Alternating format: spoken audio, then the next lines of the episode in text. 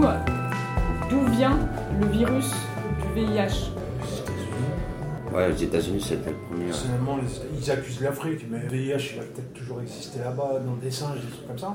Mais c'est les États-Unis. Moi, quand j'étais minot en 84, quand le sida est arrivé, ils avaient déjà des problèmes en 79 et 82. Déjà, ils avaient des, des petits pics comme ça de, de montée de, sida, quoi. C'était dans le milieu homosexuel et tout ça, mais les Américains, quoi. Et après, ça s'est transféré aux toxicos.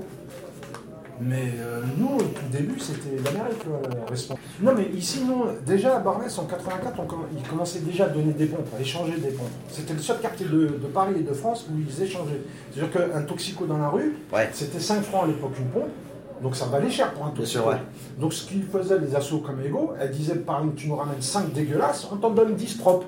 Ouais. Donc ça a permis de nettoyer le quartier, parce qu'avant, t'en trouvais dans toute la rue. Ouais, ouais, je sais.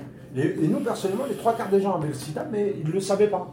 C'est-à-dire qu'ils l'avaient, mais il fallait six mois à l'époque pour faire un test de sang. Trois mois. Ouais, c'est C'était long. Aujourd'hui, Ouais, en une heure, tu le fais, mais Même pas une heure. même pas une heure, ouais, en deux minutes. Mais à l'époque, c'était un cauchemar. C'était la peste.